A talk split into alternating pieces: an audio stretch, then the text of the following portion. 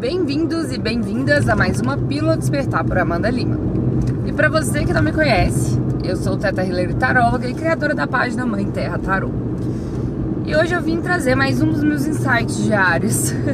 eu sei, tem um tempo que eu não venho aqui, mas eu respeito bastante o meu tempo de criação. Eu acho que isso faz parte do processo. É, hoje pela manhã eu acordei pensando assim: como tudo seria mais fácil se eu não tivesse muita bagagem. É, e bagagem nesse sentido, eu falo sobre bagagem emocional, sobre as dores, os sofrimentos, as coisas que já deram errado na vida da gente, sabe? E é bem nesse sentido. E daí, logo em seguida, eu tive uma intuição sobre isso. E a bagagem, né, que a gente chama de bagagem, ela só é tida dessa forma porque a gente tem uma perspectiva errada sobre ela, né? Porque eu parei para pensar, como seria a minha vida se eu fosse viver isso sem bagagem nenhuma? E quantos erros eu teria que cometer para fazer o que eu quero dar certo se eu não tivesse os aprendizados que eu tenho? Então, as bagagens das nossas vidas não são aquelas coisas que deram errado e por isso vão fadar as coisas que vêm depois a dar errado também. As bagagens da nossa vida, os erros que a gente cometeu, as coisas que não saíram como a gente queria, eles são um manual, né? Para que a gente não erre mais. Não aquele mesmo erro. Lógico, a bagagem não impede que a gente erre que impede que a gente repita o mesmo erro é o nosso nossa capacidade de aprender com o que aconteceu e também de sair da nossa zona de conforto para entender quando a gente está caminhando para os mesmos erros, sabe? Mas definitivamente a bagagem ela deixa de ser peso e passa a ser suporte quando você entende que se não fosse tudo aquilo que você viveu, você jamais teria condição de ser quem você é hoje e tá vivendo o que o universo está te proporcionando. E isso vale, gente, para coisa ruim, para coisa boa, tá? Isso vale para as boas memórias e para as memórias ruins que você teve. E o universo cobra que a gente recicle, né? Essa visão nossa de, de vida mesmo, de como a gente entende toda a nossa experiência, para que você possa seguir em frente. É parte do processo. A gente vem de um, uma vida onde a gente está muito acostumado a associar o nosso passado a um fardo, a um peso, a algo que impede a gente a seguir em frente. Porque de fato ele funciona assim para muita gente. Tá? É, de fato, a gente é educado a entender que o passado é um fardo e que o presente é, é, a salvação do mundo e daí a gente fica, o presente não, o futuro é, é a salvação do mundo e daí a gente fica muito ansioso pelo futuro e a gente esquece do bendito do presente, que assim como o nome já diz, é uma dádiva onde a gente tem condições de fazer tudo diferente e a gente continua fazendo igual. Então hoje essa pílula aqui é para dividir com vocês essa perspectiva que precisa ser trazido à tona para que a gente possa entender que não é um fardo, sabe? O passado não é um fardo. O passado, ele é uma dádiva. Por mais que ele tenha doído, por mais que tenha sido difícil, o passado é quem formou quem a gente é.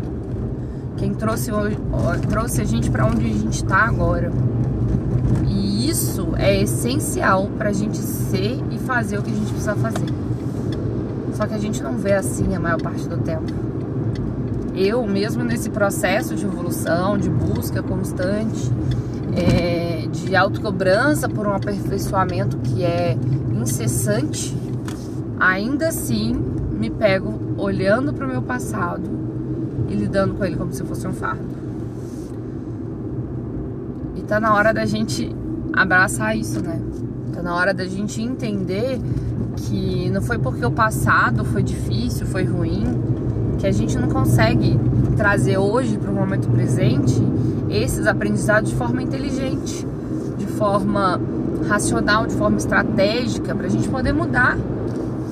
o resultado da equação. Fazer o que a gente quer dar certo, fazer o que a gente quer funcionar.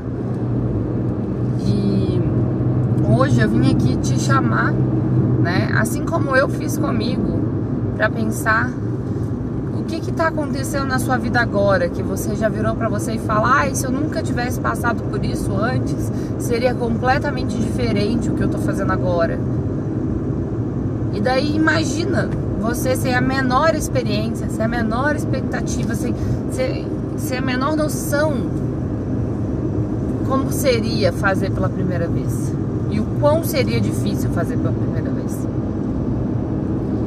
Porque a gente subestima, a gente idealiza demais, romantiza demais essa questão de não ter passado.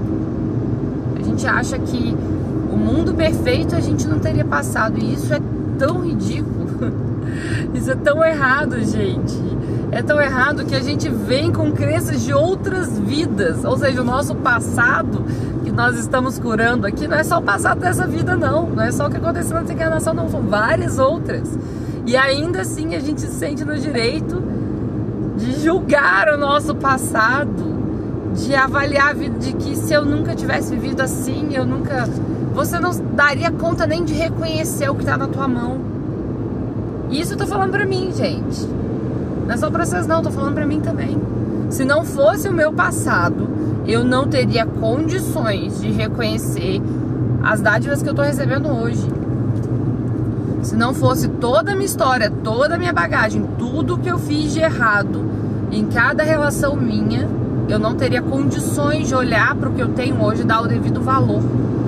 Então, por que ainda a gente se cobra de que para viver as coisas bem a gente tem que apagar o passado? A gente tem que aprender a lidar com ele. A gente tem que aprender a curar ele, a tirar a dor e a ficar com o aprendizado. A gente tem que olhar para ele e falar: Eu dei conta de passar por isso. E é isso que a gente tem que fazer. E é para isso que eu tô aqui dividindo isso com você, para que você também possa olhar para sua vida no lugar onde você tá agora e entender que é graças ao seu passado que você tem mais condição de lidar com o que está acontecendo. E talvez você tenha até mais condição se você for lá lá atrás no seu passado para poder liberar uma ou duas dores ou culpas que estão ali que vão deixar você olhar para o seu aprendizado de forma mais limpa, mais leve e que vão alavancar a sua vida. Então é isso, gente. É, eu espero que faça sentido para vocês, como faz para mim. Né? Nessa terça-feira, hoje, né? depois de mais de 15 dias sem gravar nenhuma pílula, é, tenho todos os motivos para isso. Né? O universo tem sido muito abundante comigo, eu tenho muito a agradecer.